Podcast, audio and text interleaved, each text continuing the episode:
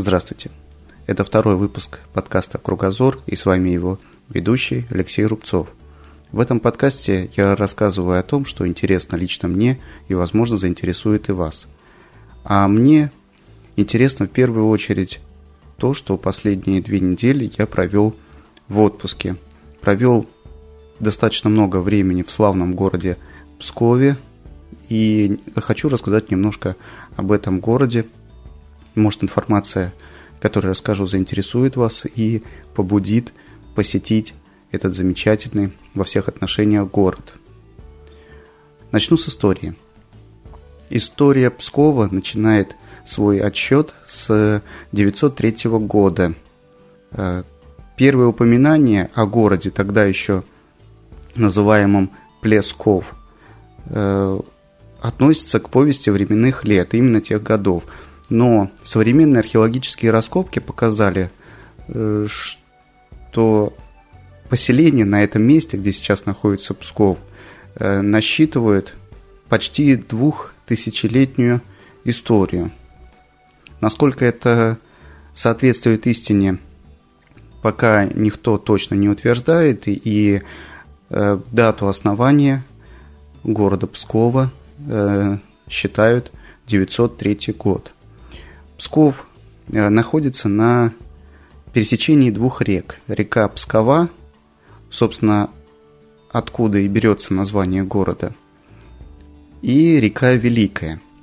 История Пскова во многом связана с двумя э, известными из той же повести временных лет историческими персонажами, а именно князь Игорь и княгиня Ольга.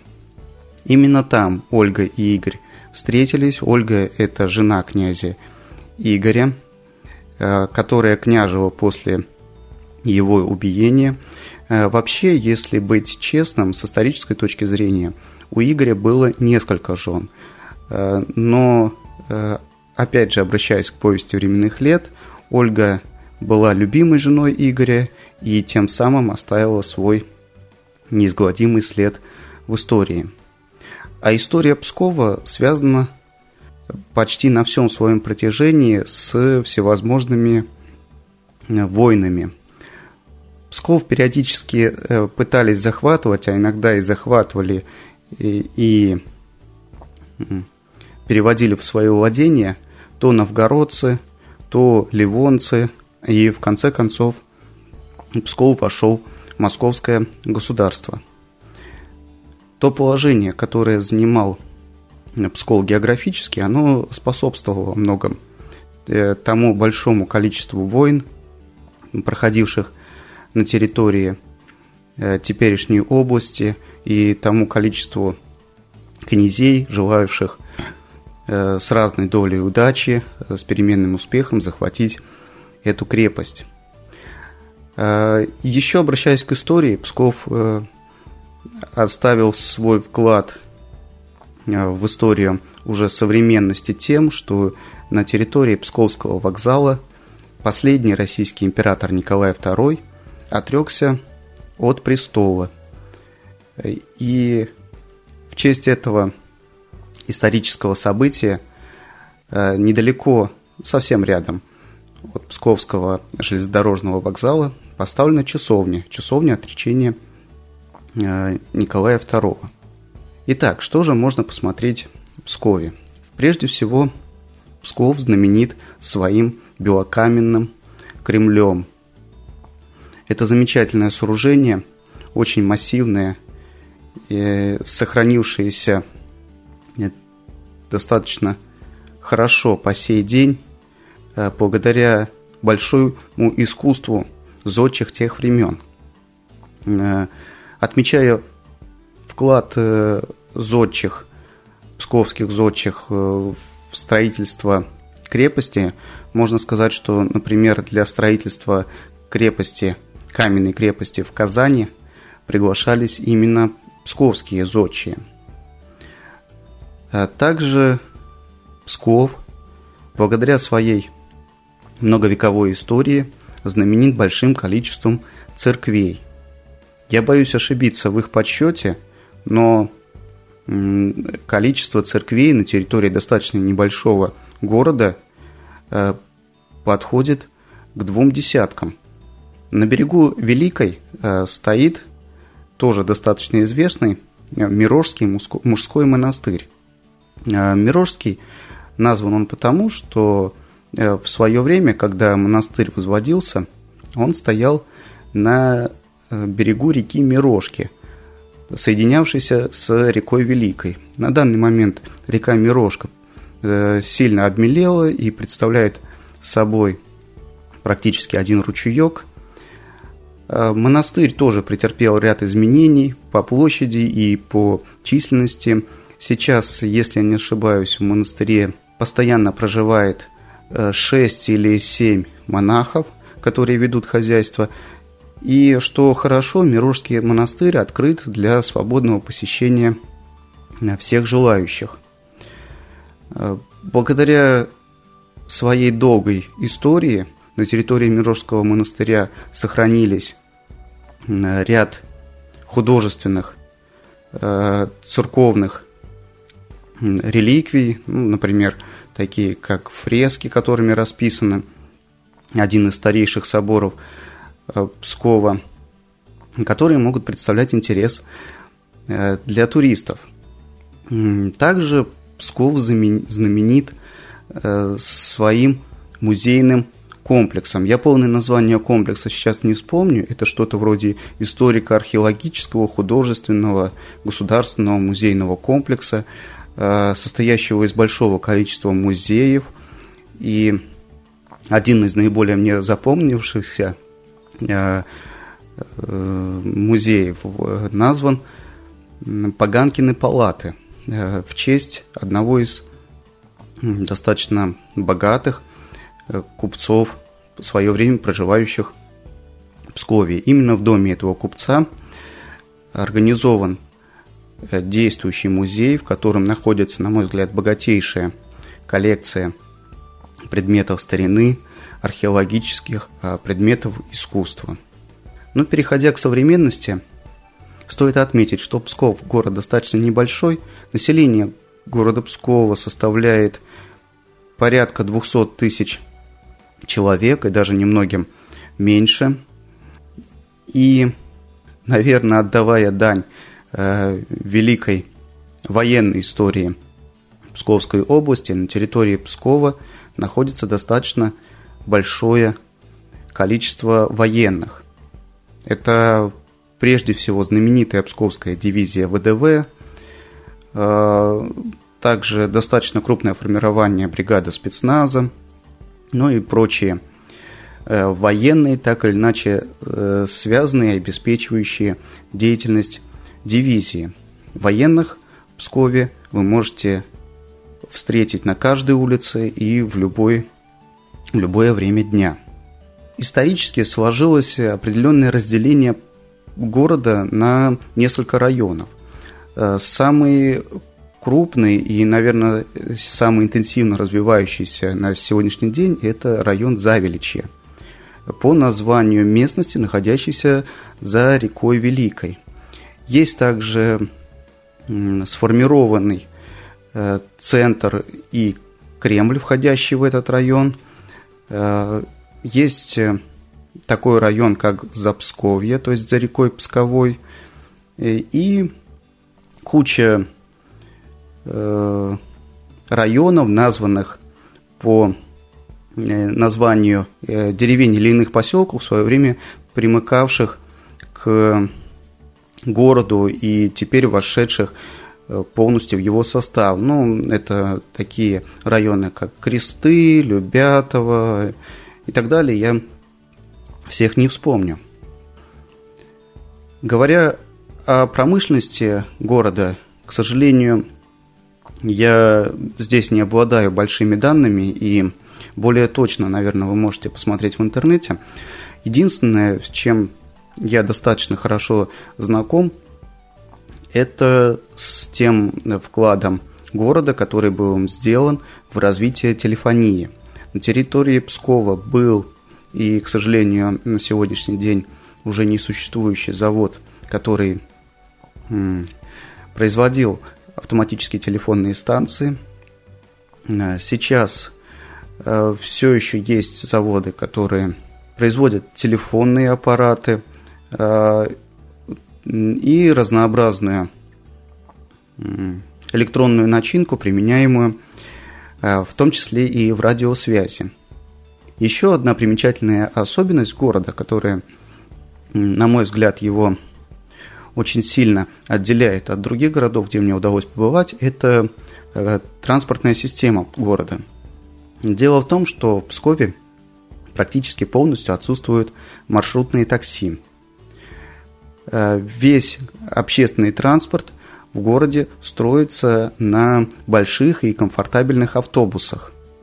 Автобусы ходят очень часто и э, достаточно вместительные. По сути, это два обычных автобуса, э, сцепленных между собой, если говорить о вместительности их и количестве переводимых, перевозимых пассажиров. Поэтому проблем с тем, чтобы добраться в какую-либо часть города, на мой взгляд, практически нет, это можно сделать всегда, в любое время дня, в любое время города, года по доступной цене. И еще одна особенность, которая, возможно, э, многих заинтересует и обратит взоры на Псков как перспективный город для э, туризма и отдыха, это то количество ночных клубов, то количество усилительных заведений, которое есть в городе. Как ни странно, при той небольшой численности населения количество ночных клубов просто удивляет. И я не побоюсь сказать, что э, псковские ночные клубы во многом могут даже конкурировать с ночными клубами Москвы или Петербурга. Но если вы решите посетить Псков, э, городом ограничиваться совсем не обязательно, совсем недалеко от Пскова. Есть бывший город Изборска, сейчас это поселок городского типа. Он находится порядка 40 э, километров от города, туда ходят обычные рейсовые маршруты. Изборск – это одно из древнейших поселений э, с археологически доказанной датой основания – Э, на территории области. Название свое берет от э, имени Избор. Избор – это сын Славена, одного из э, старейших князей тогдашней Руси. И немногим позже это владение перешло к младшему брату Рюрика, к Трувору. То есть свою историю поселение начинает с тех лет, когда еще Рюрики не пришли на русскую землю. То место, где находился стан Трувора, в данный момент называется Труворово городище. К сожалению, по сегодняшний день там мало что сохранилось, но проведены археологические раскопки, э, что можно было восстановить, а Труворово городище это было деревянный, э, деревянная крепость, восстановлен, по крайней мере, восстановлена схема расположения построек э, времен Труворово городище. Позже, в XIV веке, с того места, где была деревянная крепость, э, крепость Изборск была перенесена на новое место. Место находилось на возвышенности, э, мимо этой возвышенности протекала полноводная река, позволяющая более надежно защищать от нападения первую очередь со стороны ливонцев. Новая крепость э, стала каменной, и она примечательна тем, что за всю свою историю ни разу не была взята ливонцами. К сожалению, в настоящее время крепость находится в весьма плачевном состоянии, но, э, что примечательно, когда я последний раз был в Изборске, вот в этом году, Э, очень заметны попытки восстановления первоначального вида крепости. По крайней мере, проводятся какие-то реставрационные работы. Из тогдашнего вида э, крепости сохранилась э, полностью только одна башня. И эта башня открыта Эта башня единственная башня, открытая для посещения. Башня называется Луковка. Э, сама башня достаточно небольшая, и находилась она э, на стене, обращенной именно к реке, и по характеру это был последний форпост, призванный до конца, до последнего воина обеспечить э, защиту от интервентов. Даже в том случае, когда э, захватчики проникали на территорию самой крепости. Для этого в башне был вырыт большой погреб, где было сделано помещение для хранения вооружения и запаса боеприпасов. Позже, позже с расширением московского государства Изборск потерял свое важное стратегическое значение, а до этого, кстати, когда река, на берегу которой стоял когда-то Изборск, была полноводной, по этой реке проходил первый путь из варяг в греки.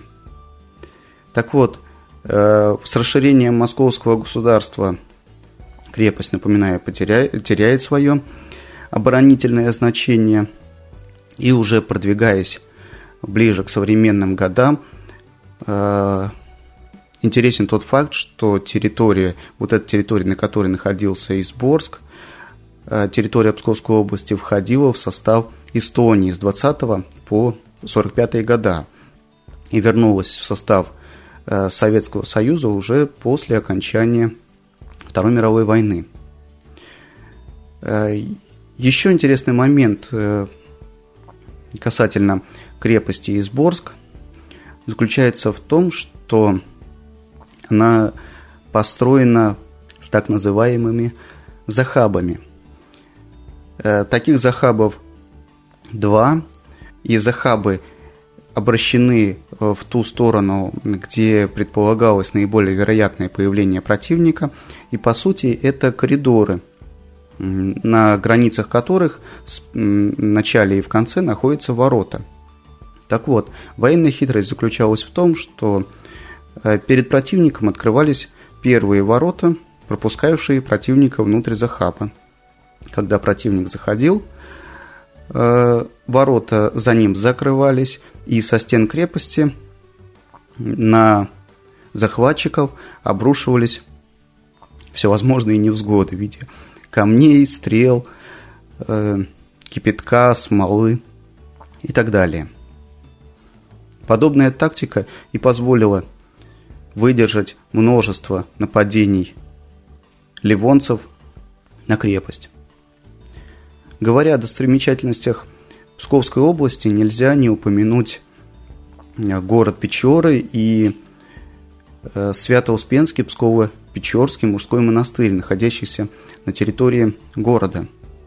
Монастырь известен с 15 века, и э, в 15 веке это была всего лишь пещерная церковь Успения. То есть э, несколько монахов-отшельников организовали э, на территории сегодняшнего монастыря э, церквушку, церковь Успения в пещере. Это пещера, которая впоследствии стала местом захоронения всех монахов, проживавших на территории монастыря открыта для посетителей и сейчас. Особенность Свято-Успенского Псково-Печорского мужского монастыря в том, что с 15 века по сей день этот монастырь ни разу не закрывался, несмотря э, ни на какие войны, ни на какие события исторические, проходившие у стен монастыря.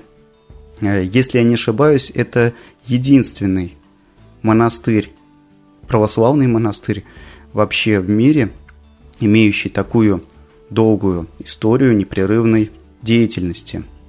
Благодаря своей долгой истории в монастыре скопилось множество исторических артефактов, ну, такие как, например, э, карета, оставленная переночевавшей там Екатериной Великой, э, есть э, такое место в монастыре, как э, царская тропа связанное с таким историческим событием. В свое время монастырь возглавлял игумен Корнилий. Э, это были годы правления Иоанна Грозного, и по доносу на игумена Корнилия в том, что он якобы подстрекает к государственной измене, Иоанн Грозный лично прибыл Печорский монастырь и прямо не слезая с коня срубил встретившему его игумена голову. Э, по преданию Иоанн Грозный э, сразу же раскаялся в содеянном и донес обезглавленное тело игумена до пчевальни. Со времен развития э, уже московского государства монастырь находился на границе государства и послужил важным оборонительным объектом. Для того, чтобы выполнять свои оборонительные цели, были возведены э, оборонительные сооружения в виде стен и башен. Это достаточно монументальные э, сооружения, которые бы которые выдерживали огонь противника вплоть до вооружения Второй мировой войны. В современной истории э, монастырь отметился тем, что там провел свои последние годы архимандрит Иоанн Крестьянкин. Это достаточно известный старец, личный духовник э, президента Путина. Наверное, это все, что я хотел рассказать о Пскове и Псковской области и о достопримечательностях на этой области. Это совсем не значит то, что э, всем моим рассказам ограничивается и история Пскова, и история области, история достопримечательностей. Я, к сожалению, не был на территории Пушкинских гор, еще на территории ряда э, исторических памятных мест, на, в которых собираюсь побывать, ну, всему свое время. На этом все. Спасибо за внимание. До следующих встреч. Пока.